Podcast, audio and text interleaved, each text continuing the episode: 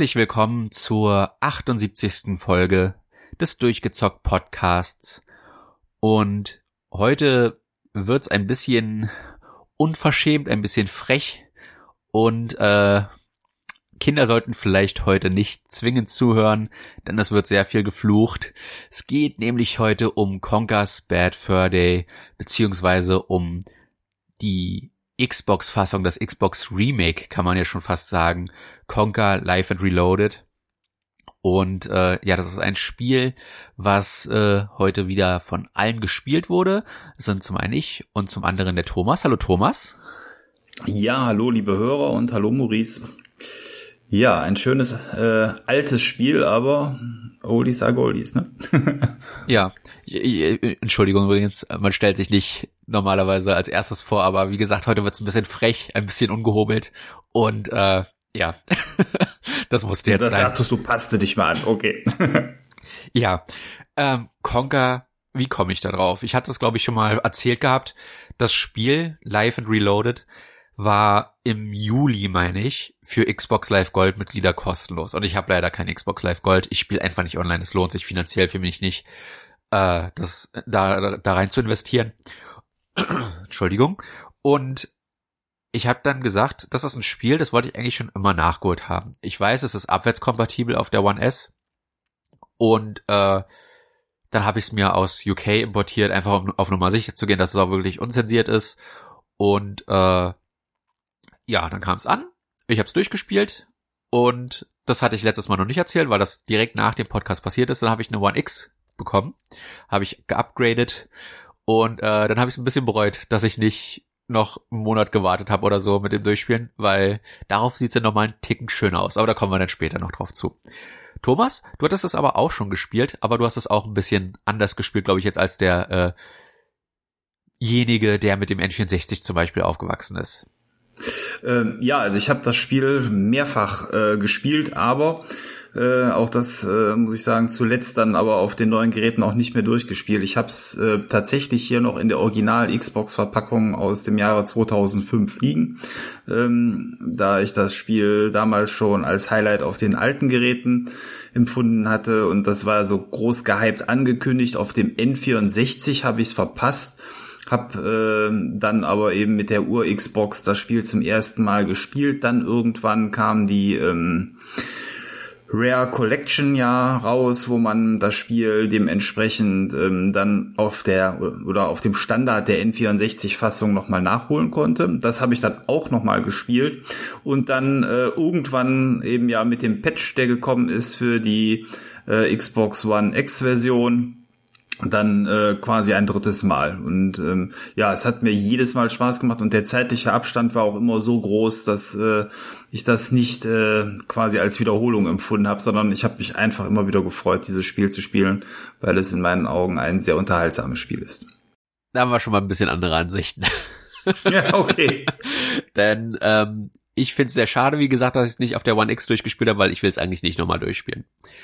Das Spiel beginnt mit Conker, dem kleinen Eichhörnchen, äh, das in der Bar ist und sich ja richtig kaputt trinkt.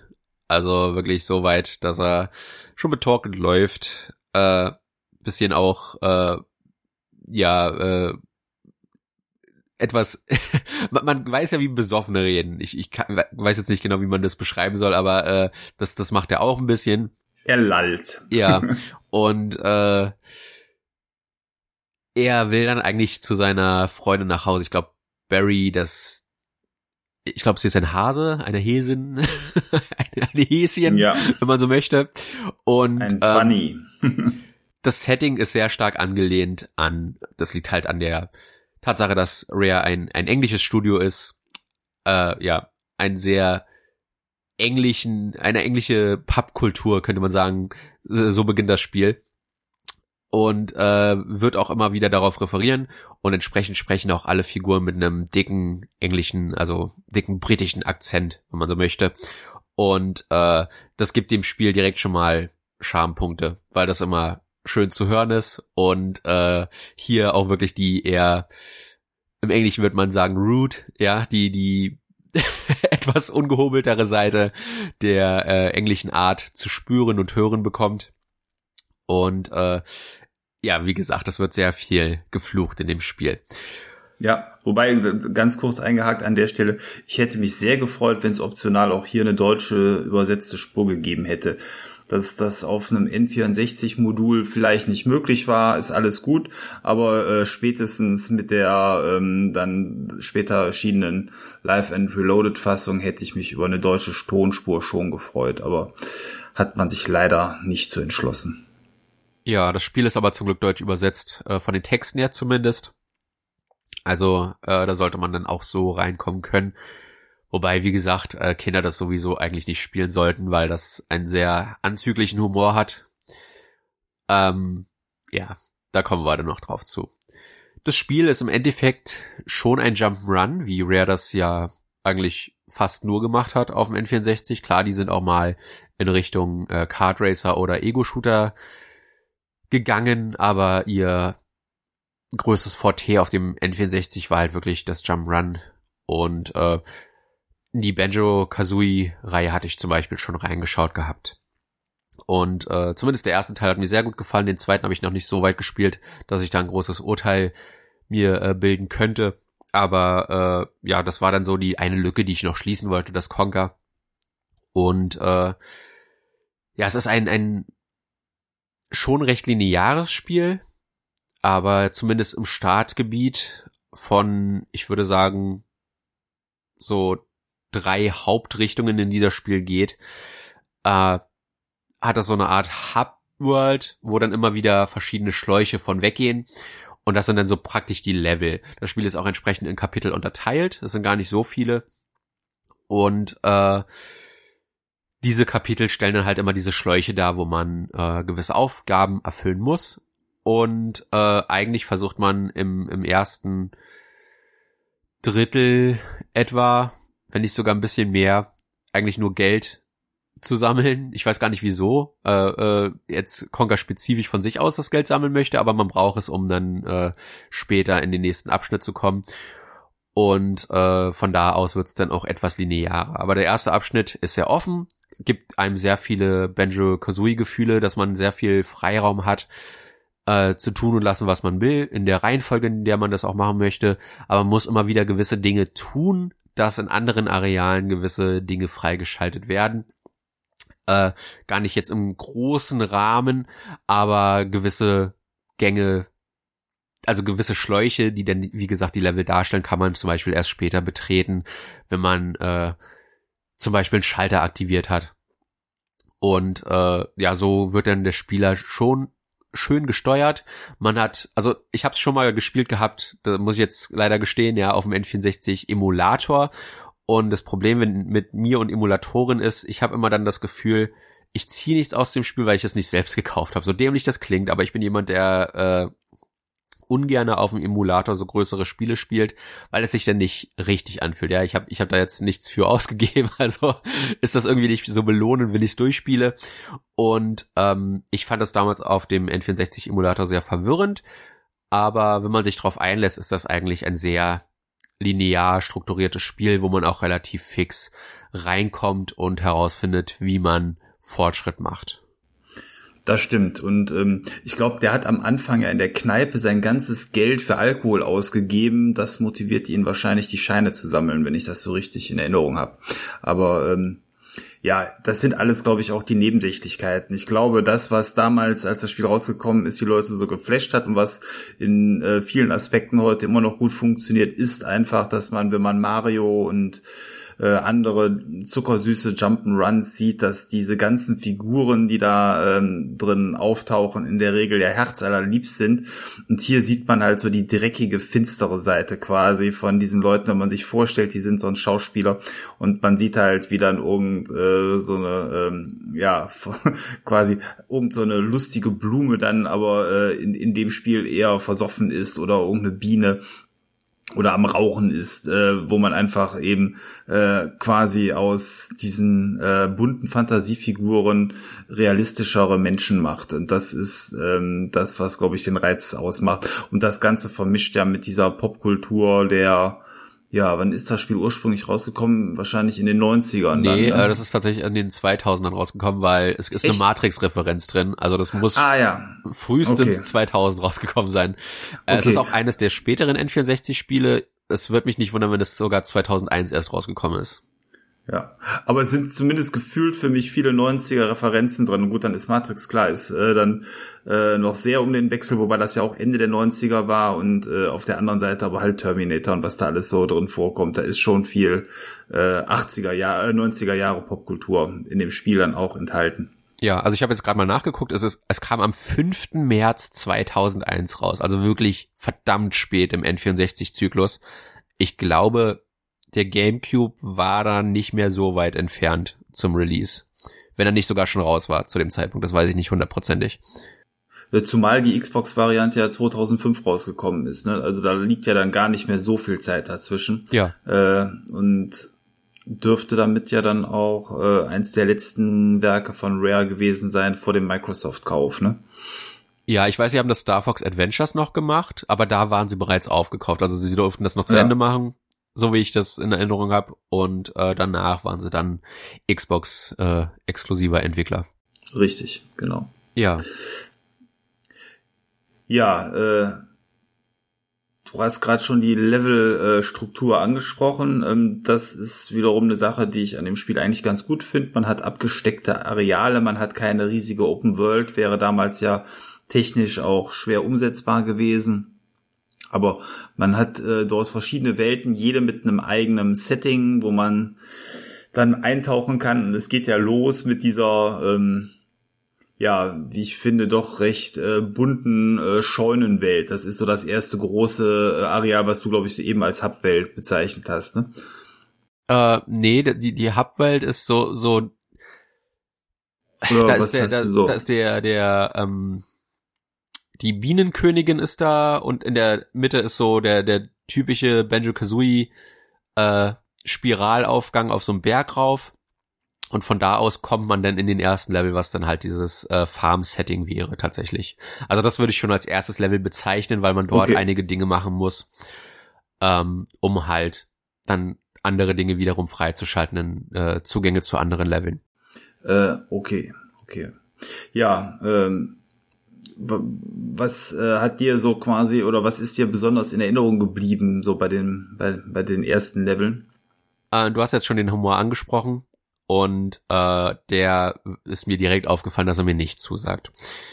Ich weiß nicht wieso. Ähm, ich fand, ich finde, sich über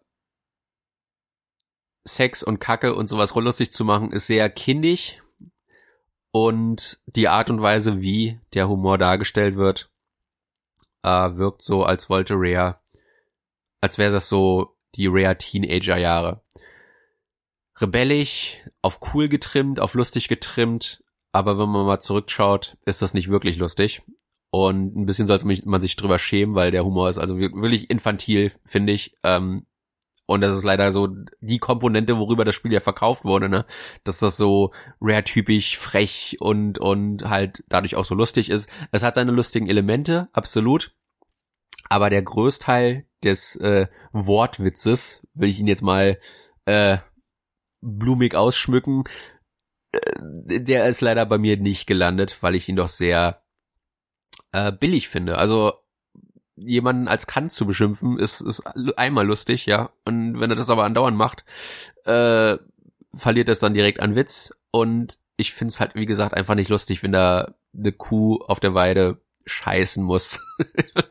äh, das, du kennst auch nicht das Kinderbuch Furzi Pups, der Knatterdrache, oder? Nee. Ein, ein Klassiker. Nein. Also ich finde den Humor sehr.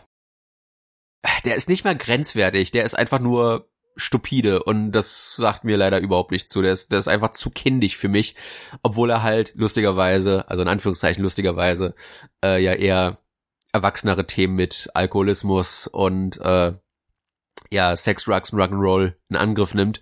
Aber tatsächlich ist der mir zu flach, der Humor. Der ist zu kindisch. Ich habe da etwas Clevereres erwartet. Ich weiß nicht wieso. Äh, aber das habe ich letzten Endes nicht bekommen.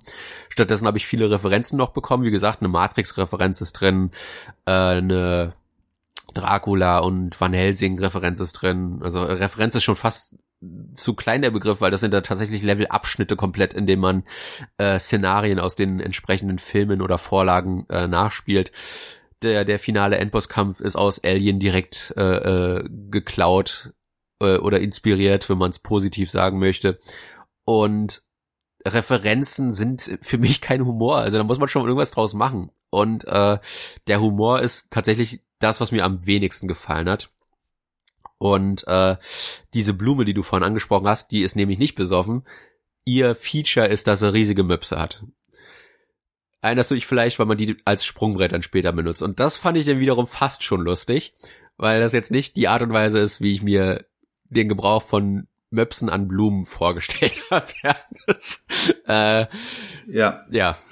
Aber ja, gut, über Humor lässt sich sicherlich äh, nicht streiten, aber ähm, ja, äh, wenn einem dieser Humor gefällt, und das hat er mir, also mir war er nicht zu flach, ich mag auch sehr gerne flachen Humor, ich liebe Kackewitze in Filmen oder auch äh, in dem Fall in diesem Spiel, äh, ja, dann funktioniert's ganz gut. Also ich glaube, ähm, da muss jeder dann selber mal reinschauen, ob einem das zusagt oder nicht, aber wenn man sowas wie Adam Sandler Filme oder so mag, wo äh, auch solcher Humor gerne schon einmal platziert wird, dann wird man, glaube ich, mit dem Spiel zumindest auch das ein oder andere andere Mal einen guten Lacher haben oder schmunzeln.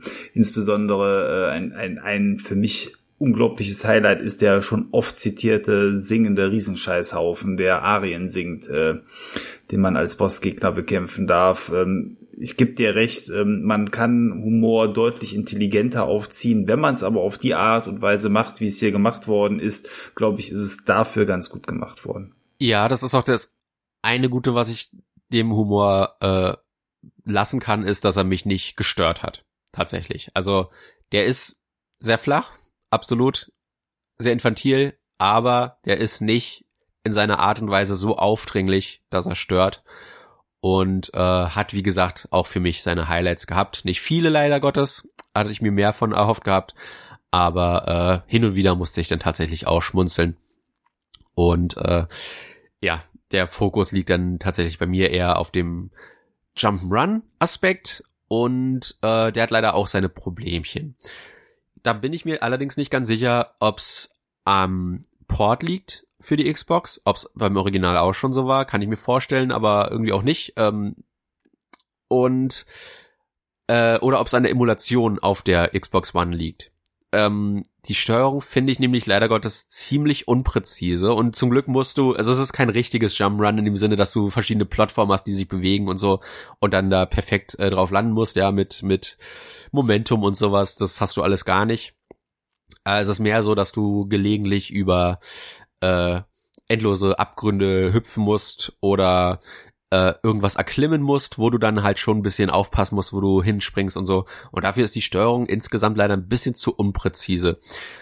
Ich habe das Gefühl, das Spiel wusste von Anfang bis Ende durch nicht so richtig, was es sein soll. Weil wir erinnern uns in der Historie, Conker wurde in ähm, Diddy Kong Racing bereits eingeführt und hat auch noch einen Gameboy Ableger bekommen, bevor dann das Bad Fur Day rauskam. Also ich glaube zumindest, dass das Gameboy-Spiel früher rauskam, weil weil das Spiel nämlich ursprünglich auch ein eher Banjo-Kazooie-mäßiges Spiel sein sollte. Sehr viel kinderfreundlicher, sehr viel bunter und verspielter. Und ähm, als die Leute das kritisiert hatten, hat das halt diese, äh, ja, diesen, diesen Humor als äh, seine Hauptkomponente genommen, um sich halt gerade von Banjo-Kazooie abzuheben, um zu sagen, hey, äh, es ist doch was ganz anderes geworden. Und da habe ich das Gefühl, dass das Jump'n'Run so ein bisschen in Hintergrund gerückt ist. Äh, relativ früh muss man so, ein, so, ein, so eine Art Burgturm erklimmen, um äh, Zahnräder äh, zu finden. Das ist übrigens auch die Stelle mit dem schlechtesten Humor. Ähm, das sind, ja, äh, Uff, wie beschreibt man das am besten, ohne dass ich gleich wieder in Wut ausbreche? Äh, da ist ein, ein Zahnrad, ein sehr bossmäßiges Zahnrad, äh, das, das, das sehr viel herumkommandiert, auch Conker kommandiert es herum. Um, das mit der Zigarre, ne? Ja. Ja, ja. Und genau. äh, da muss man drei weibliche Zahnräder finden, die man dann, haha, lustig auf äh, sein Gewinde schieben muss. Sehr witzig. Und äh, allerdings wie das dann rauskommt, haben diese weiblichen Zahnräder Angst äh, vor dem Ding, weil das halt so eine Art äh, kaputte Ehe darstellen soll. Äh, das, also das ist, ich wünschte, das hätten sie rausgeschnitten. Das ist die Szene, die mich tatsächlich, das die einzige Szene im Spiel, wo ich mich wirklich sehr unangenehm gefühlt habe, einfach weil das äh, über sowas macht man keine Witze, finde ich. Ähm, ja, Vergewaltigung und und äh, Häuser, in denen dann Frauen geschlagen werden. Also das ist so so das allerschlechteste an Humor, was das Spiel zu bieten hat. Leider Gottes, aber äh, in Anführungszeichen mal wieder zum Glück auch der Tiefpunkt, der recht schnell im Spiel vonstatten geht. Und danach geht's äh, humortechnisch nicht mehr in so schwarze Gefilde. Ähm, aber diesen Turm, den man erklimmen muss, um eines der Zahnräder zu bekommen, der ist an Jump'n'Run Fähigkeiten, die es dir abverlangt, absolut nicht auf die Steuerung äh, getrimmt. Und ich bin da mehrfach runtergefallen, äh, weil einfach die Plattformen so schmal sind, die Sprünge so präzise, aber die Kamera, die leider Gottes in, in solchen Arealen dann auch gerne mal fest ist, äh, mir nicht die besten Winkel gibt, um die äh, mittelmäßige Jump-Run-Steuerung zu überdecken. Und äh, leider Gottes passiert es immer wieder, dass man dann auch, und das ist das Ärgerlichste, Conker nimmt auch noch Fallschaden aus einer relativ geringen Höhe bereits, äh, konstant Game Over geht, weil man irgendwo runterspringt, wo man eigentlich nicht runterspringen sollte und andauernd dann halt auch entsprechend Energie verliert. Und äh, als Jump Run hat's für mich also eigentlich auch nicht wirklich funktioniert. Ja, man muss auch sagen, das Spiel stammt natürlich dadurch, dass es aus der N64-Ära kommt, aus der One-Stick-Steuerungszeit. Wir erinnern uns an das des N64 mit nur einem Analogstick in der Mitte. Und das hat man für mich unverständlicherweise ähm, entweder nicht nachpatchen können oder wollen ähm, bei der Xbox-Variante, weil obwohl das Spiel ja aussieht wie ein Gears of War, also so ein klassisches Third-Person-Spiel, bietet es eben nicht diese aktuell standardmäßige Zwei-Stick-Steuerung, wo der rechte Stick die Kamera äh, steuert, sondern das ist alles durch eine Autokamera geregelt und die, wie du eben schon gesagt hast, bringt ihre Problemchen immer mal wieder mit sich. Funktioniert zwar schon überwiegend so, dass man damit was anfangen kann, aber ich glaube, eine richtige Zwei-Stick-Steuerung wäre die Lösung für alle Probleme gewesen. Ja, du hast ja auf der Xbox zumindest die Möglichkeit, die Kamera in den freien Arealen zu drehen. Äh, dann dreht das sich Conker zwar mit, also es ist nicht eine typische äh, aber über die Buttons macht man das doch, ne? Oben links und rechts. Macht man das nicht über die Buttons äh, oben äh, links und rechts? Also nicht in der Xbox-Fassung, nee. Da kannst du die Kamera, nee. wie gesagt, aber nur in den offenen äh, Arealen kannst du sie okay. drehen. Äh, und das kommt auch zum Glück noch zum Einsatz, weil äh, das letzte Drittel des Spiels wird ein Third-Person-Shooter. Und ich will mir gar nicht vorstellen, wie man das auf der auf dem N64 gespielt hat, weil das ist schon auf der Xbox mit zwei Sticks so unfassbar unpräzise, äh, dass es mich auch teilweise in den Wahnsinn getrieben hat. Also ich nehme schon mal vorweg, das Spiel hat mir im Endeffekt eigentlich gar nicht richtig gefallen. Ich fand es nicht schlecht. Was mich bei der Stange gehalten hat, war mehr der Wahnsinn. Ich habe ich hab, ich, ich hab mir noch nie ein Let's Play oder so angeguckt. Ich kannte, wie gesagt, aus meiner Emulationszeit zumindest so die ersten zwei, drei Areale. Und ähm, was Conker auszeichnet für mich, also ich will jetzt nicht jedes Areal auseinandernehmen, äh, das wird der Podcast viel zu lange gehen für so ein Spiel. Ähm, das ist immer wieder dich schafft, mit einem Setting zu überraschen. Eigentlich gefällt mir das gar nicht, wie das Spiel strukturiert ist, weil das von der Progression her absolut keinen Sinn macht. Du bist am Anfang in diesem friedlichen Jump'n'Run-Wald. Dann kommst du in diesen, diesen Bauernhof und das ist auch noch so, kann man auch noch als typischen Jump'n'Run-Level abstempeln. Das zweite Areal ist dann aber ein Scheißhaufen, ein riesiger, äh, wo, wo Mistkäfer dann halt den, den Mist sammeln. Und äh, du hast jetzt schon den Big Mighty Pooh angesprochen. Da kommt man dann später auch rein. Und von da aus kommt man dann in eine Steinzeitwelt. Ganz komisch.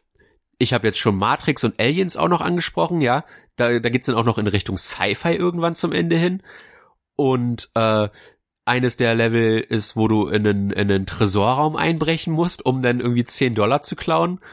Äh, äh, zu klauen, das ist deine Belohnung, dass du, dass du äh, Katzenfische gerettet hast, äh, beziehungsweise denen wieder den ja, Zugang zu ihrem äh, Safe offengelegt hast.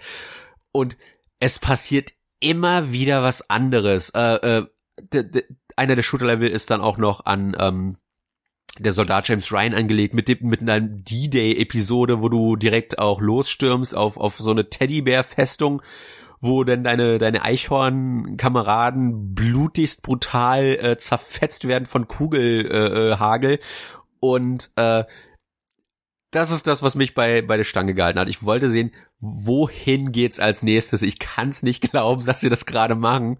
Und äh, wenn sie Wie so ein Autounfall, wo man nicht weggucken kann. Ne? Ja, also, äh, ja. spielerisch hat's mir nicht wirklich gefallen, aber konnte ich noch konnte ich noch akzeptieren, dass das halt ein bisschen äh, sich altbacken anfühlt. Der Humor hat mir nicht so wirklich gefallen, aber dieser konstante Szenariowechsel hat mich wirklich äh, äh, auf Trab gehalten, weil ich wissen wollte, wohin geht's als nächstes, was passiert als nächstes, bescheuertes, was was sehe ich jetzt als nächstes? Und das hat dann teilweise halt auch echt echt ähm, fast schon charmante Bosskämpfe, wo du gegen so einen riesigen Roboter kämpfst, der dann so eine Handpuppe hat, so eine niedliche kleine Kinderhandpuppe. Und äh, Conker fällt ja erst drauf rein, weil man nur die Handpuppe sieht und er dann denkt, oh Gott, die haben kleine Kinder entführt, ich muss es retten. Und dann stellt sich heraus, dass die eigentlich die, diese, dieses Roboterviech da kontrolliert. Und dann musst du es halt platt machen. Also das ist schon an, an, an Wahnsinn nicht zu übertreffen das ist wirklich ein Spiel, das muss man erlebt haben, um zu glauben, dass das ein Rare-Spiel ist, die wie gesagt vorher eher bekannt dafür waren, dass sie kinderfreundliche äh, Jump-Runs gemacht haben, so in den typischen Welten, ja, äh, eine Wüstenwelt, eine Waldwelt, äh, vielleicht mal etwas ausgefallener, so ein, so ein verdreckter Hafen, aber auch im Endeffekt nur ein ganz typischer Jump-Run-Level, ja, in Benjo-Kazooie, oder halt schon die etwas erwachsenere Richtung mit Perfect Dark und ähm, dem Golden Eye, also so in, in Shooter-Richtung. Und das ist hier so wirklich die Kombination aus beidem, aber auf 180 Grad getrimmt. Und äh, es ist der pure Wahnsinn, was man da für Szenarien erlebt, was für Gewalt und und äh, äh, ja, wie gesagt, Sex, Drugs und Rock'n'Roll da in den Vordergrund tritt. Äh, der helle Wahnsinn, kann man nicht anders sagen. Und ähm, man, ich glaube wirklich, man muss es selbst gespielt haben, sonst glaubt man nicht, was da alles für verrückter Wahnsinn passiert. Ja, was, was mir auch sehr gut gefallen hat, war zu einem meiner liebsten Kinderfilmen gehört Walt Disneys Robin Hood. Ja. Und der Bösewicht in diesem Film ähm, ist äh, ein, Löwe und dieser Löwe, finde ich, ist dem Bösewicht hier in dem Spiel quasi fast wie aus dem Gesicht äh, geschnitten. Ähm, es muss, es muss, glaube ich, eine große Inspiration gewesen sein. Und ich meine, die Grundstory ist ja auch dieses Verrückte, dass man hier ähm, dementsprechend wir hatten gerade eine kleine Leitungsstörung, deswegen wird es vielleicht ein wenig mitten im Satz äh, abgehakt sein, aber ich versuche den Gedanken nochmal aufzufangen und fortzusetzen. Also äh, einer meiner liebsten Kinderfilme war Walt Disneys Robin Hood und der Bösewicht ist halt dem hier im Spiel wie aus dem Gesicht geschnitten und ähm, die, die ganze Story beruht ja eigentlich darauf, dass man, dass dieser Löwe versucht, das Eichhörnchen zu fangen, um äh, es als äh, Ersatz für seinen Hocker oder Tischständer äh, Tisch, ja, zu, als Tischbein zu soll nutzen, total bekloppt. Und ich mag auch diesen verrückten Wissenschaftler, der Angestellte äh, des Löwen, weil der mit so einer lustigen Stimme spricht und alles in allem ähm, tatsächlich hat mich sogar motiviert herauszufinden, wie geht diese Story weiter, auch wenn sie total bekloppt ist äh, ist auch sehr liebevoll alles in Zwischensequenzen dementsprechend dargestellt und ähm, man, man fragt sich halt schon zu Beginn des Spiels, ob man in dieses düstere Schloss mal hineinkommen wird oder auch nicht und ja, das äh, wird einem der spätere Verlauf der Story dann ja offenbaren.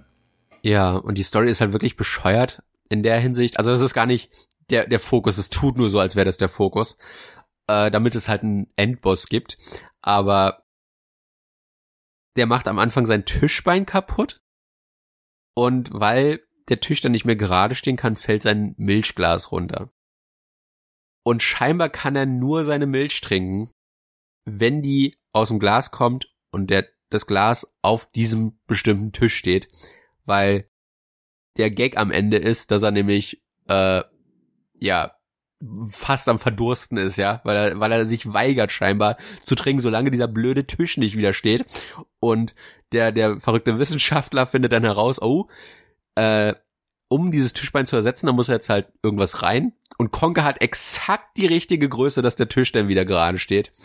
Und so findet dann die Jagd sozusagen auf Conker statt. Aber wie gesagt, im Endeffekt passiert es eigentlich gar nicht, ja. Das, da, da kommst du irgendwann mal zufällig drauf hin, aber als Spieler hast du nie das Gefühl, oh Gott, die, die Schergen, das, das, ich weiß gar nicht, ob es ein Löwe ist, weil der ist ja schwarz, das sieht mir dann so wie Panther aus oder sowas. Ähm, das, dieses Königs, du hast nie das Gefühl, dass jetzt irgendwie ein Druck besteht. Conker weiß eigentlich gar nicht zum Großteil des Spiels, dass er äh, als Tischbein verwendet werden soll. Und das hat aber auch zur Folge, dass je nachdem, wo du im Spiel stirbst, eine andere Game Over Cutscene bekommst, ja. Und äh, am Ende, oh ja, das stimmt. am Ende ist es tatsächlich dann so, dass du dann halt siehst, dass Conker als da als Bein dort reingestellt wurde für diesen Tisch. Und äh, das eskaliert dann auch so langsam. Also äh, ja, das war auch nett gemacht auf jeden Fall. Ja, äh, ich meine, insgesamt, du hast gerade Bosskampf schon angesprochen, die verschiedenen Bosskämpfe im Spiel haben mich auch sehr motiviert. Die waren immer abwechslungsreich aus meiner Sicht und äh, haben ähm, ja auch andere Spielmechaniken verlangt. Ähm, äh, was ich aber auch erwähnen muss, ist die nervigste Stelle im Spiel aus meiner Sicht äh, und auch wahrscheinlich eine der nervigsten Spielstellen ever in allen Spielen. Das ist ein ähm, Hoverboard-Rennen durch ein prähistorisches äh, Setting, wo man versucht, drei andere Hoverboard-Fahrer, das sind Neandertaler, ähm, zu verfolgen und mit Keulen dann äh, ähm, von diesen Hoverboards runterzuschlagen, während man durch einen Wipeout-artigen Level fliegt, wo Dinosaurier rumlaufen, wo ähm, Lavabäche sind und viele andere Hindernisse, die es zu überwinden gilt. Und äh, dieses äh, Level ist ein Endlos-Level. Das läuft quasi so lange, bis man irgendwann es geschafft hat, die drei äh, zu erledigen. Äh, wenn man es aber eben nicht schafft, fährt man Runde um Runde und irgendwann wird man scheitern. Und da kann man echt lange Zeit dran verbringen. Also äh, das ist auch aktuell wieder die Stelle, wo ich in dem Spiel hängen geblieben bin beim aktuellen Durchlauf, weil es einfach mega nervig wird und irgendwann wird es auch nicht mehr besser, äh, zumindest bei mir. Dann, äh, dann hat man mal einen Lauf, wo man fast das Ganze schafft und dann, dann doch wieder gegen ein Dinosaurierbein fliegt und äh, auf der anderen Seite die nächsten Versuche, dann scheitert schon direkt am Anfang. Das ist einfach äh, eine mega nervige Stelle, die einen echt davon abhalten kann, dieses Spiel durchzuspielen. Ja, das ist ja auch die Stelle, die ich letztes Mal erwähnt hatte, dass er mich in den Wahnsinn getrieben hat. Äh, ist auch mit einer der Stellen, die für mich am längsten gedauert haben. Äh, leider ist das Steinzeit-Setting generell auch das, wo ich noch einen anderen Bossfight habe, der mir auch sehr auf den äh, Sack gegangen ist, äh, also wortwörtlich, äh, weil betrifft einen Sack denn im Spiel. Da muss man einen Dinosaurier reiten in einer Steinzeit-Arena. Das ist der große Steinzeit-Boss. Und äh, ja, du musst dann durch mehrere Phasen gehen, bis du dann letztendlich dem Boss gegenüberstehst. Und ähm, der macht Stampfattacken. Du reitest auf einem Dinosaurier rum und der kann dich von dem Dinosaurier runterschmeißen. Ähm, das, das kostet dich Energie. Das heißt, äh, am Rand dieser sehr, sehr großen Arena hast du äh, Schokolade. Schokolade ist das, was dir wieder Energie gibt. Du hast insgesamt ähm, ja eine Tafel mit sechs einzelnen Stücken. Also das heißt, äh, fünf Treffer kannst du einkassieren und beim sechsten bist du tot. Und dieser Bosskampf ist super wahnsinnig nervig, weil du gewisse Angriffe abwarten musst von dem Gegner, um sie dann mit einem ganz bestimmten Angriff zu kontern. In einem Zeitfenster, was wahnsinnig knapp berechnet ist, äh, wo du über Schockwellen springen musst, die äh, schwer zu, zu ja, vorauszusehen sind. Und äh, das ist auch der Bosskampf, mit dem ich am längsten verbracht habe. Alle anderen Bosskämpfe sind eigentlich recht easy. Du, du siehst immer recht schnell, was du tun musst, wie du es tun musst. Aber äh, in dem Steinzeit-Setting des, des Lava-Surf-Rennen war einfach nur frustrierend. Und dieser eine Bosskampf, ich bin da nicht Game Over gegangen oder so, aber der dauert einfach ewig, weil du ständig von dem blöden Dinosaurier runtergeschmissen wirst, aber du den brauchst, um ihm halt äh, äh, Schaden zuzufügen. Und ähm, das zieht sich einfach dann. Das ist auch, wie gesagt, also ich finde, die rein spielerisch und designtechnisch ist das Spiel eigentlich echt nicht Rares beste Stunde. Bin ich ganz ehrlich. Ich finde, insgesamt ist das Spiel mittelmäßig und ich glaube, die Pop, also äh, der, der, der Grund allein, weshalb das so hoch getragen wird, ist, dass auf, auf dem N64 einfach nichts Besseres gab. Sagen wir mal ehrlich, die, die Spielbibliothek auf, der N auf dem N64 ist von massenweise Jump'n'Runs, 3D Jump'n'Runs geprägt. Viele davon okay, wenige davon wirklich gut. Und Conker wollte herausstechen, nicht mit seinem Gameplay, nicht mit äh, äh, seiner Finesse im Spielerischen, sondern wirklich, dass es sich halt mit seinem Humor und seiner Art und Weise, wie es sich darstellt, äh, einfach heraussticht. Und das macht man, man, man hat wirklich das Gefühl, man kämpft oft mit dem Spiel selbst, Dinge zu vollführen, weil nicht alles so funktioniert, wie es funktionieren sollte, weil das niemals der Fokus war. Das Spiel hat uns Spielern ja beigebracht, was äh, äh Entwickler schon lange bekannt als Begrifflichkeit, nämlich äh, kontextsensitive Button-Eingaben, wo dann der Button B immer wieder eingeblendet wird und äh, auf dem Boden liegt und wenn du auf diesen Button triffst, äh, trittst, dann kannst du, dann verführst du immer andere äh, äh, Mechaniken, Manöver, die denn in dem entsprechenden Moment äh, wichtig sind. Also das ist so der All-Around-Button, ja. Der, der ist nie wirklich festgelegt, was du damit machst, aber der ist immer wichtig im Spiel, weil du überall diese kontextsensitiven Spots hast. Und äh, die haben leider Gottes eine wahnsinnig schlechte Hitbox. Der Button ist schon groß genug, dass da drei Conker locker draufpassen würden, aber aus irgendeinem Grund musst du sehr, sehr mittig stehen, um diese kontextsensitive Aktion auszuführen. Und das ist besonders dann nervig, wenn auf dich geschossen wird und du gerade eh schon Probleme hast, äh, äh, den, den Schüssen da auszuweichen und dann auch noch auf so einen blöden kontextsensitiven Spot gehen musst und dann die B-Taste drückst und es wird nichts ausgelöst, weil Conker da die wortwörtliche, das wortwörtliche Licht nicht aufgegangen ist in dem Moment. Du musst immer schön abwarten, bis es Pling macht und dann darfst du drücken. Und wenn du das nicht machst, äh, zum Beispiel im, im späteren Spielabschnitt, ziehst du dann deine Waffe oder legst sie wieder weg. Und sie wegzulegen ist gerade wirklich das, das Dümmste, was man machen kann, wenn auf mich geschossen wird. Das ist nämlich gerade das, was ich nicht tun möchte. Und da weigert sich das Spiel scheinbar äh, zu funktionieren, so zu, zur Hälfte der Zeit.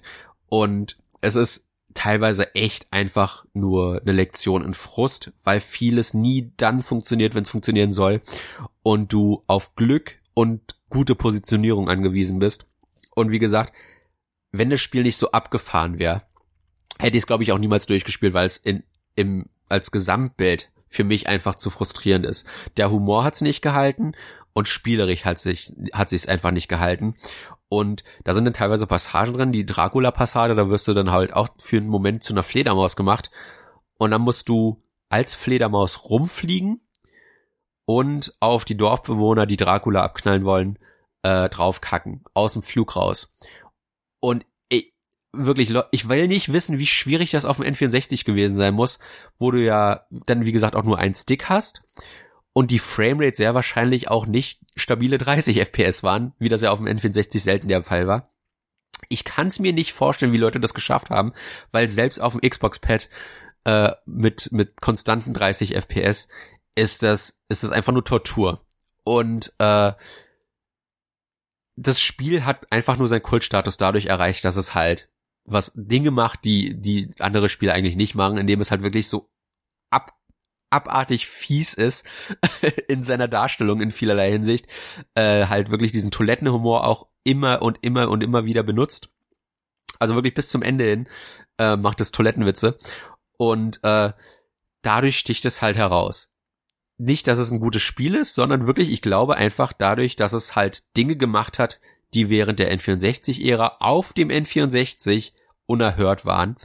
Und äh, ich würde sagen, wenn ihr ein Spiel wollt, was sich gut spielt und das unbedingt aus der Rare-Schmiede kommen muss, dann seid ihr mit Banjo-Kazooie deutlich besser aufgehoben. Da ist die Steuerung präziser, die, die Eingewöhnung in die ganzen Mechaniken ist deutlich besser, das Leveldesign ist besser angepasst auf die spielerischen äh, äh, Herausforderungen und alles funktioniert deutlich runter in Banjo, was komischerweise ja früher rauskommt. Also man müsste ja meinen, dass sie die Lektion mitnehmen in das nächste Spiel.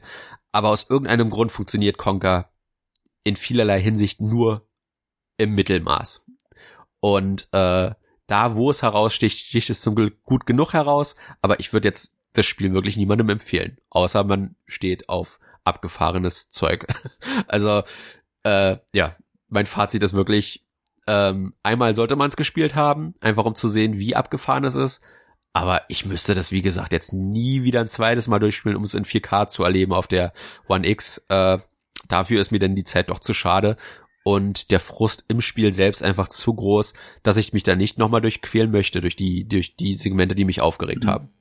Wobei man schon sagen muss, dass zumindest dieses optische Upgrade ähm, nicht nur ein bisschen ist, sondern das Spiel nochmal ordentlich hübscher macht. Das hast du ja auch gesehen, als du nochmal reingeguckt hast. Ich gebe ja. dir recht, äh, ob man das Spiel deswegen nochmal ein zweites Mal direkt hintereinander spielt, steht auf einem anderen Blatt, aber ähm, das, was äh, die, die Technik da nochmal bringt mit dem Upgrade, ähm, tut dem Spiel sehr, sehr gut. Also die Grafik wird deutlich klarer, ähm, man hat äh, viel weniger Kantenflimmern, die ganzen Felleffekte funktionieren sehr, sehr gut. Es wirkt äh, wirklich sehr, sehr hübsch dadurch. Was leider nicht weggegangen gegangen ist, ist die 4 zu 3 Box. Also das Spiel ja. behält seine alte Aspect Ratio bei. Aber das ist ja nicht schlimm. Ähm, das, so hat man es ja dann auch äh, wahrscheinlich dann auch optimiert äh, damals bei der Programmierung. Meistens tut es den Spielen ja nicht gut oder verzerrt das Bild dann einfach nur, wenn es dann bildschirmfüllend wäre. Ja. Und ja. Ähm, noch eine Sache zu der Kontextsensitivität, die du eben auch erwähnt hast. Das kam ja schon fast so vor, weil darauf so rumgeritten wird in dem Spiel, dass man damals wahrscheinlich die Programmierer damit unendlich genervt hat, ähm, sowas in Spiele einzubauen und die das deswegen auf die Schippe genommen haben. Ähm, weil irgendwie so, so für, die meisten Spieler ist das ja eher so eine Sache, die ist einfach so und die haben da so ein Highlight draus gemacht. Es schien mir wirklich so, als ob man da die Programmierer mit genervt hat und die das unbedingt mal irgendwie loswerden mussten. Äh, ähnlich wie bei vielen professionell ähm, gemachten Podcasts, wo sehr häufig auf guten Überleitungen per Witz rumgeritten wird, äh, was äh, ich tatsächlich auch nicht so ganz nachvollziehen kann, warum das in so vielen Podcasts erwähnt wird. Auch hier habe ich den Eindruck, dass da irgendwelche Chefetagen immer sagen, ihr müsst gute Überleitungen machen und deswegen reiten die da so drauf rum. War bei uns zumindest bisher kein Thema. ja. Wir leiten ja. einfach so um. genau. Und das schlecht und das seit Jahren. Und das ist gut so. Ja. ja. Ja. Nein. Äh, jetzt haben wir schon, glaube ich, jede Menge ähm, zum, zum Spiel gesagt. Vielleicht einfach, weil es so viele unterschiedliche Stages hat. Was ist so das, was dir am meisten in Erinnerung geblieben ist? Vielleicht mal zwei Szenen, wo du sagst, äh, das waren deine Highlight-Szenen aus dem Spiel. Äh, Highlight ist schwer. Highlight ist wirklich schwer zu sagen. Äh, ich kann dir aber sagen, die Szenen, die mir in Erinnerung sind. Du auch Politiker werden. Ich stelle eine Frage und oh, das ist schwer zu sagen. Ja, nee, nee erzähl ja, weiter. Also ich, ich, ich, bin ganz ehrlich, ich, mir hat das Spiel also nicht gefallen, klingt schon wieder zu negativ. Ich habe es ja sonst tatsächlich nicht durchgespielt, wenn es mir nicht gefallen hätte. Aber ich finde es jetzt auch nicht wirklich gut, wie gesagt. Äh, die Highlights für mich waren einmal die ähm, der Soldat James Ryan Szene. Also zum einen geht die sau lang, die Sequenz, und die ist halt, wie gesagt, unnötig brutal. Äh, und du kämpfst halt gegen Teddybären, was halt schon mal nochmal dem Ganzen halt so ein bisschen Absurdes nochmal zusätzlich mit, mit beiträgt, ja. In einem Setting, wo du eh schon davon ausgehst, äh, äh, niemals ein Eichhörnchen zerschossen zu sehen, äh, fand ich sehr, sehr äh, überraschend, äh, im Positiven wie im Negativen. Also, äh, ja, das ist definitiv ein Highlight, würde ich jetzt mal sagen, für mich gewesen. Und als großer Matrix-Fan natürlich das Matrix-Shoot aus, äh, aus der Lobby, was man dann praktisch fast eins zu eins übernommen hat. Äh, relativ am Ende des Spiels.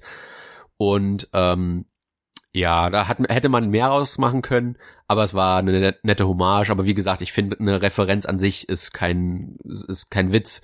Und äh, ja, die Bullet-Time-Effekte waren ganz nett. Und äh, ja, da hat also, das, das hat auch so ein, wenn du das geschafft hast, kommst du in so eine Art Marmorraum, Marmor-Tresorraum. Das ist auch so mit visuell die spektakulärste Szene des Spiels, einfach weil die Texturen so hoch aufgelöst sind und äh, das alles so schön glänzt und so. Äh, ja, das sind so die zwei Szenen, die mir, glaube ich, auch weiterhin in Erinnerung bleiben werden. Aber äh, ansonsten denke ich mal halt so wirklich das altbekannte, ne? Der Big Mighty Pooh ist halt wirklich einfach durch die Musik Musikuntermalung schon äh, äh, sehr einprägsam.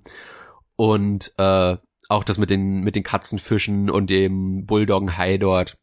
Also es gibt viele Momente, die mir in Erinnerung geblieben sind, äh, sei es jetzt weder gut noch schlecht, ja. Also da, da es ist immer beides interessant mit einem Aber dran. Und äh, Da will ich jetzt nicht zu sehr drauf, äh, drauf rumreiten. Aber das sind so die, die Segmente, die mir mit am meisten in Erinnerung geblieben sind. Dann will ich es kurz fassen. Also bei mir ist es definitiv die Big Mighty Pooh Szene eben wegen der Musik. Ähm, das ist das, was ich so äh, ewig im, im Kopf behalten werde zu dem Spiel. Und das andere ist die Steinzeit-Disco. Auch hier wegen der treibenden Beats. Es gibt eine Szene, da spielt man in so einer ähm, Steinzeit-Disco, wo zum einen richtig coole ähm, Disco-Beleuchtung, die Szenerie äh, äh, so ein bisschen belebt und zum anderen auch die treibenden Beats äh, einen beim, beim, beim Spielen beflügeln und die Szene fand ich äh, ebenfalls sehr, sehr cool. Und dann, wie du schon gesagt hast, natürlich ganz viele andere Szenen, die alle für sich äh, individuell sind und die man lange in Erinnerung behält, aber die beiden wären, glaube ich, die, die ich benennen würde. Ja. In dem Spiel taucht auch immer wieder Conkers Freundin auf. Ich, ich glaube, sie heißt Barry, diese Hasendame.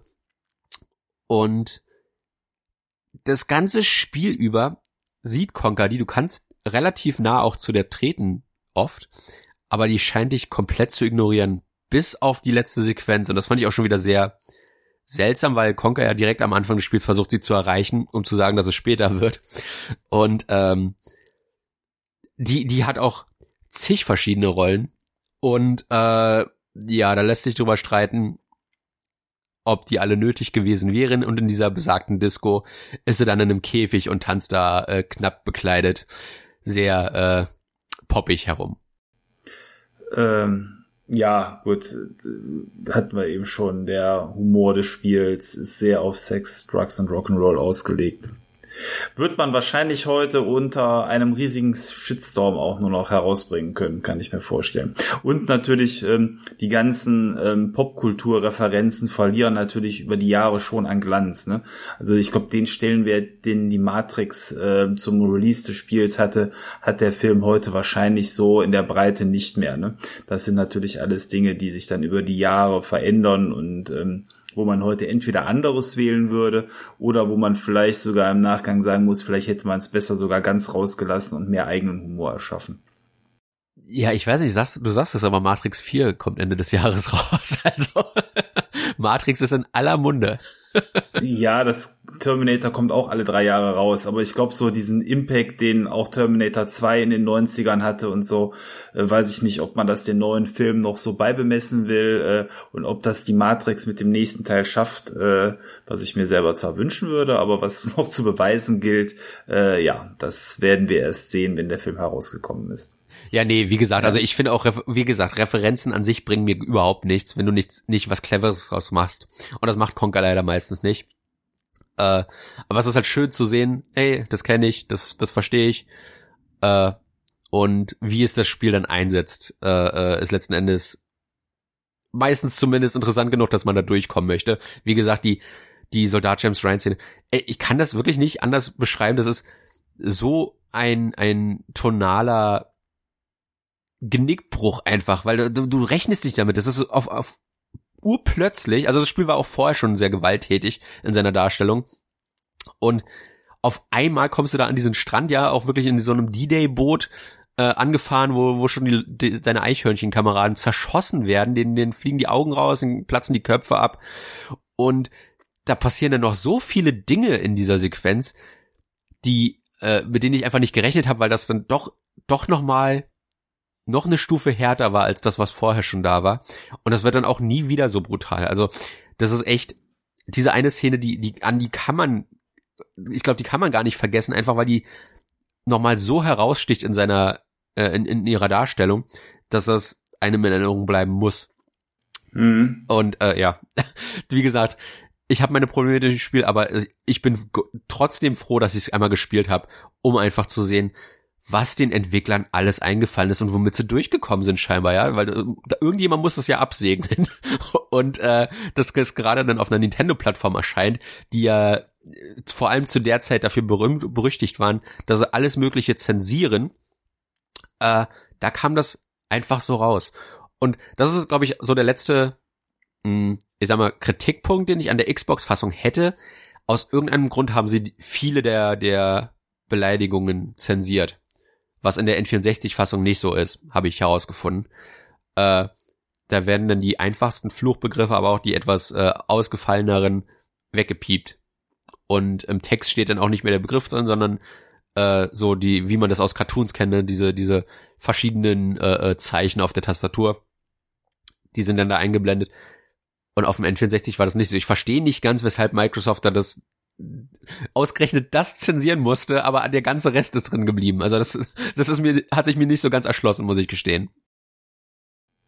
Äh, ja, wahrscheinlich hat dann da an der Stelle dann doch der Mut gefehlt oder dann hat man eben, wie du auch, äh, die Sache dann doch eher kritisch gesehen, ne? was äh, den Humor angeht. Ähm, aber ich glaube, da ist es immer ehrlicher, eigentlich so ein Spiel mit ab 18 und ähm, dementsprechend für Erwachsene zu kennzeichnen, wo sich dann jeder selber überlegen kann, ob er es machen will.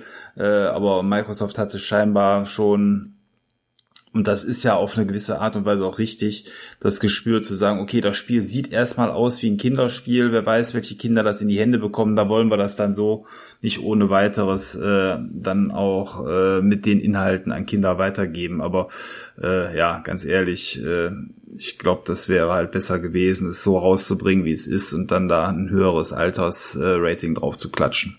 Ja, aber hätten die, hätten die Ausdrücke das erhöht. Also das Spiel ist ab 16. Das war, dass hier nichts falsch rüberkommt. Das Spiel ist in seiner Brutalität, in dem, was es darstellt, absolut nicht für Kinder zu empfehlen.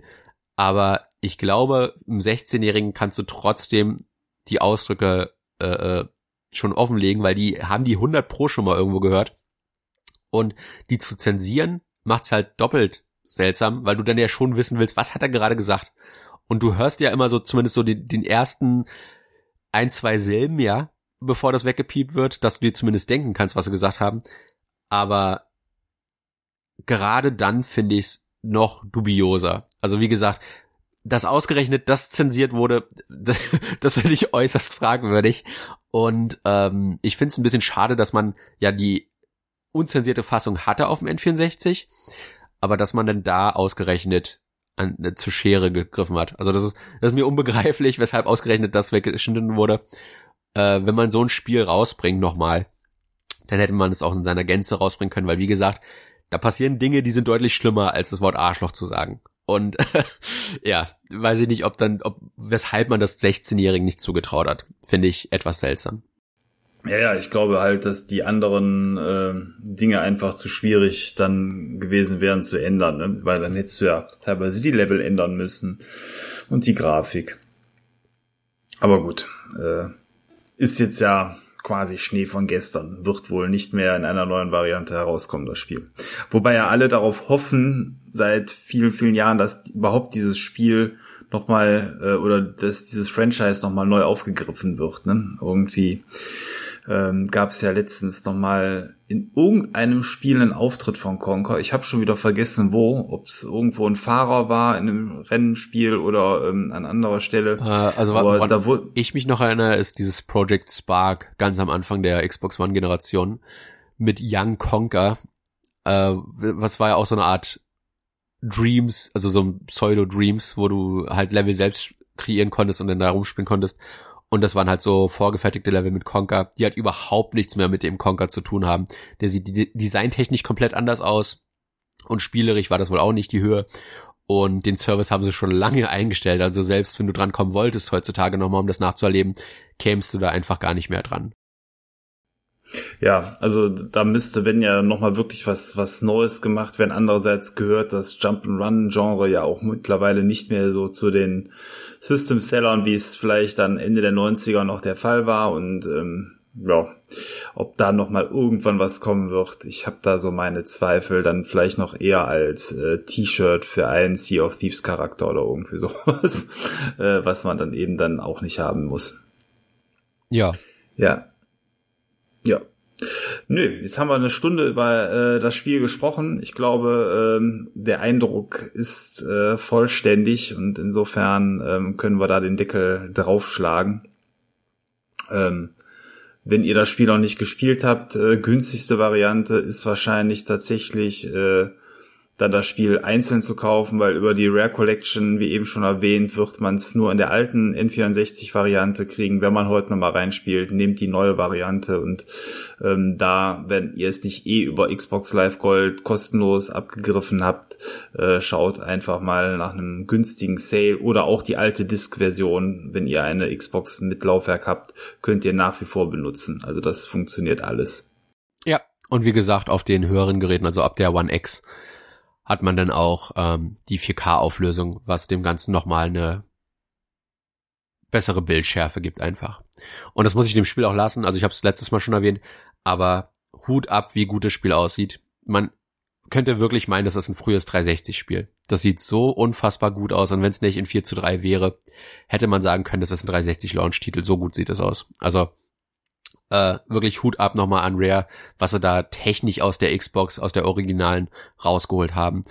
Denn ich habe auch das Scrap bei The Ghoulies über die Rare, über Rare Replay gespielt und äh, das ist optisch leider Gottes ein Witz dagegen. das ist sehr, sehr ähm, minimal gehalten und das Conker ist ja wirklich detailverliebt ohne Ende. Äh, allein schon halt dieser, dieser ähm, Felleffekt, den sie ja auch schon in Star Fox Adventures genutzt hatten. Ähm, ja, also das ist wirklich auf technischem Niveau Rare, Rare äh, im, im ja, Spitzenbereich. Also das kann man nicht anders sagen. Das sieht phänomenal aus, auch heute noch. Ja, wobei, ähm, ich meine, Grafik kann Rare ja tatsächlich, ähm, wenn sie sich Mühe geben, wirklich gut. Also äh, auch schon ja oft erwähnt, Sea of Thieves hat somit die schönsten Sonnenuntergänge und äh, ja Wasserzeichnungen, die es in irgendeinem Spiel gibt. Also das ist äh, da brauchen sich tatsächlich nicht hinter anderen Herstellern verstecken, aber die Mühe muss gegeben sein. Äh, ansonsten gibt es natürlich von denen auch genügend andere Beispiele, wo man sagt, okay, sieht dann halt nicht ganz so doll aus. Ja. Ja, ich bin auf das Perfect Dark gespannt, aber es kommt jetzt tatsächlich nicht von denen. Von daher ja, bin ich auch froh drüber, weil ähm, das nächste große Projekt, und da ist es, glaube ich, nach dem bombastischen äh, Erfolg von Sea of Thieves ja auch etwas ruhiger geworden. Die haben ja noch ein zweites Spiel eigentlich seit gut zwei Jahren in der Pipeline, wo man mit vier Spielern wahrscheinlich auch zusammenspielen kann in so einer Art Fantasy-Welt. Ich habe den Namen gerade nicht auf der Schippe, aber das Ganze wirkt sehr zauberhaft und ähm, ich hatte den Eindruck, dass man da versucht hat, ähm, eigentlich so die Grundspielidee eines Sea of Thieves mit einem äh, Multiplayer-Koop da auch wieder aufleben zu lassen, aber jetzt so ein bisschen äh, das Ganze in den Hintergrund gerückt hat, weil das Erstlingswerk jetzt dann doch noch so viel Fahrt aufgenommen hat im wahrsten Sinne des Wortes. Und ähm, mal gucken, wann das herauskommt und ob das dann noch herauskommt, weil da hat man jetzt bestimmt gute anderthalb Jahre auch gar nichts mehr von gehört. Ja, ja. Ja, ja. ich weiß nicht. Also leider machen das aktuell wieder alle äh, Konsolenhersteller, dass sie Zeug viel zu früh ankündigen, bis zu dem Moment, wo sie dann teilweise auch gar nicht mehr erscheinen. Also letztens war auch die PlayStation Experience. Also ich glaube, wir sind schon im Outro. Ich will nur ganz kurz da, darüber sprechen, weil mich nervt das nach wie vor. Und ich glaube, je älter ich werde, desto mehr nervt es mich. Alle drei machen es aktuell. Wo ist Metroid Prime 4? Wieso musstet ihr wenn das erst 2023 rauskommt, schon das Spider-Man 2 ankündigen. Ja, ich freue mich da riesig drauf, ja. Aber wenn ihr nichts zu zeigen habt, dann wartet vielleicht noch ein Jahr. Also 2022 wäre vielleicht ein besseres Datum gewesen, um zu sagen, hey, nächstes Jahr kommt das Spiel, statt uns jetzt zu sagen, äh, warte mal noch zwei Jahre. Äh, da habe ich auch noch genug anderes zu spielen in der Zwischenzeit, als dass ich mich jetzt zwei Jahre hypen lassen müsste auf irgendeinen Titel. Ähm, und ja, bei Microsoft sind halt solche Sachen. Die kündigen auch also alle sind aktuell ganz schlecht darin, mal zu gucken, hey, äh, vielleicht sollten wir das lassen, weil wer weiß, ob die Spiele am Ende des Tages überhaupt rauskommen. Und äh, bei so einem Spider-Man mache ich mir da jetzt nicht Sorgen, aber wie gesagt, alle drei machen das einfach viel zu häufig und äh, es nervt einfach, dass du geteased wirst, gezwungen wirst, also gezwungen, dass du, dass du inspiriert wirst, so ein teures, verdammt teures Gerät zu kaufen, nur dass dann diese Spiele nie rauskommen und irgendwann gibt's dann die Pro-Version und dann sagst du, dann, dann kommen die Spiele raus, auf einmal heißt es, darauf laufen sie aber nochmal besser. Und dann fühle ich mich auch als Kunde ein bisschen hintergangen, wenn man, wenn man so mit mir umgeht. Und damals hat mich gar nicht gestört, aber wie gesagt, je älter ich werde, desto mehr nervt mich das, ein Spiel zwei, drei, vier Jahre im Voraus anzukündigen, weil da haben die Entwickler nichts von, die sind dann konstant gestresst mit Leuten, die fragen, wo ist es? Und davon haben die Spieler nichts. Die, wie willst du zwei, drei Jahre Hype aufrechterhalten? Und äh, hast du nichts anderes zu spielen? Also ich weiß einfach nicht, was denen da einfällt. Muss das wirklich sein, ein Spiel so viel zu früh anzukündigen? Und ja, wie gesagt, alle drei sind da gerade wieder absolut schrecklich drin. Ja, ich habe gerade noch mal, während du gesprochen hast, nachgeguckt. Everwild heißt der Titel, den ich meinte, ja. und ähm, der ist tatsächlich sogar auf deren Homepage aktuell nicht prominent platziert, ne? obwohl das ja der große neue Titel ist, der herauskommen soll.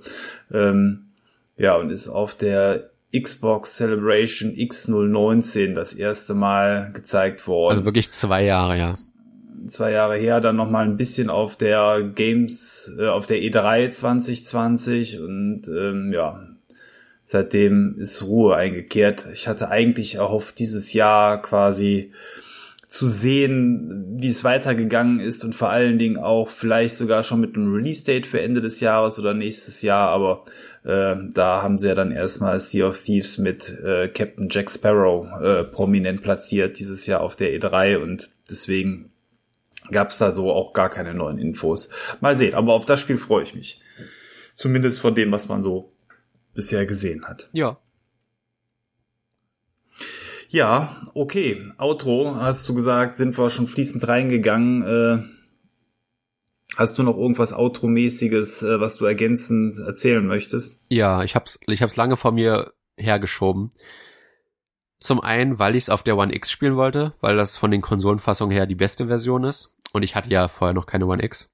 Die habe ich jetzt einem guten Monat und auch äh, schon fleißig gespielt drauf.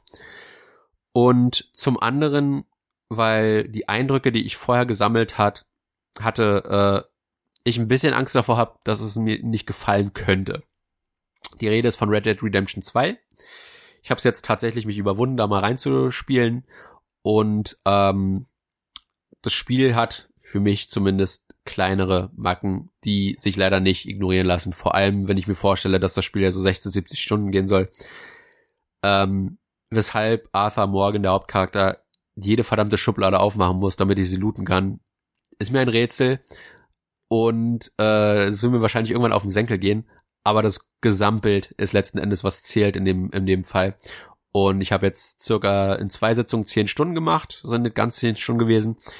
Die erste mit dem Tutorial, äh, ja, da ist der Funke noch nicht so wirklich übergesprungen, aber der Moment, wo man in der Open World ankommt und tun und lassen kann, was man möchte eigentlich, war der Moment, wo das Spiel voll auf meine Linie gefahren ist. Man kann ja wirklich alles machen. Man kann baden gehen, wenn man dreckig ist. Man kann sich rasieren, kann sich Pomade in die Haare schmieren, zum Friseur gehen, die Haare schneiden lassen, die wachsen in Echtzeit, total abgefahren. Du kannst anders als in GTA 5, da sind sie wieder mehr in die Richtung äh, GTA San Andreas gegangen, glücklicherweise, wirklich ein komplettes Outfit zusammenstellen. Von den Schuhen bis zur Mütze ist alles individuell auswählbar und anpassbar. Das fand ich sehr, sehr klasse. Du kannst dir deinen eigenen Arthur Morgan erstellen und dann durch diese unfassbar schöne äh, äh Spielwelt reiten.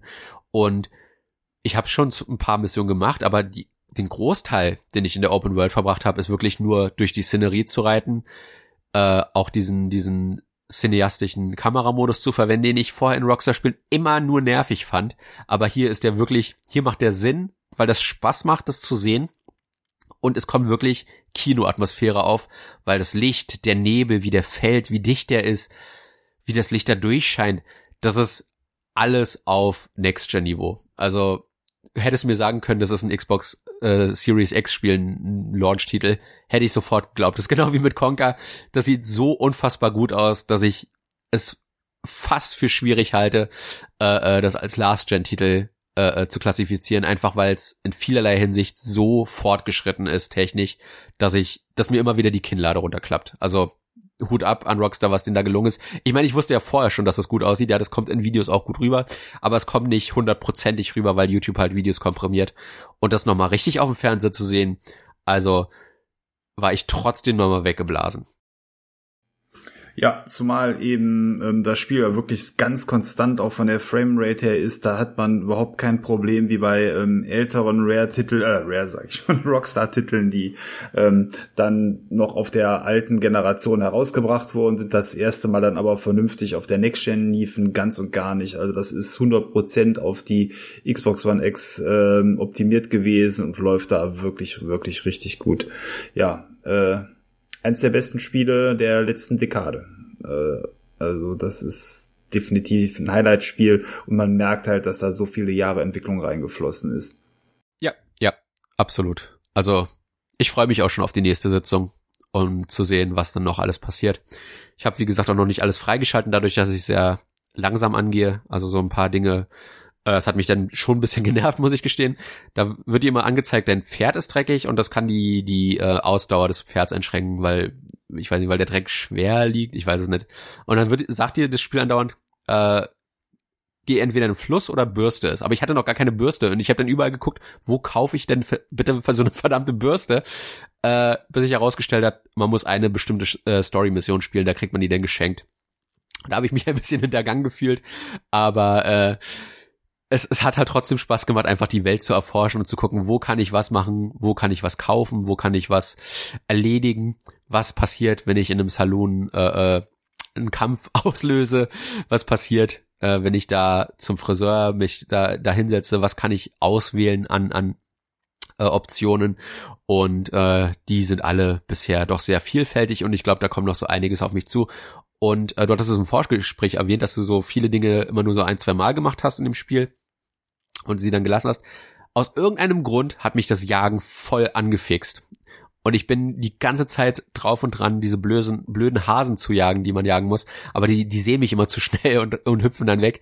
Äh, da bin ich wirklich so im Predator-Modus, wo, wo ich versuche, mich anzuschleichen.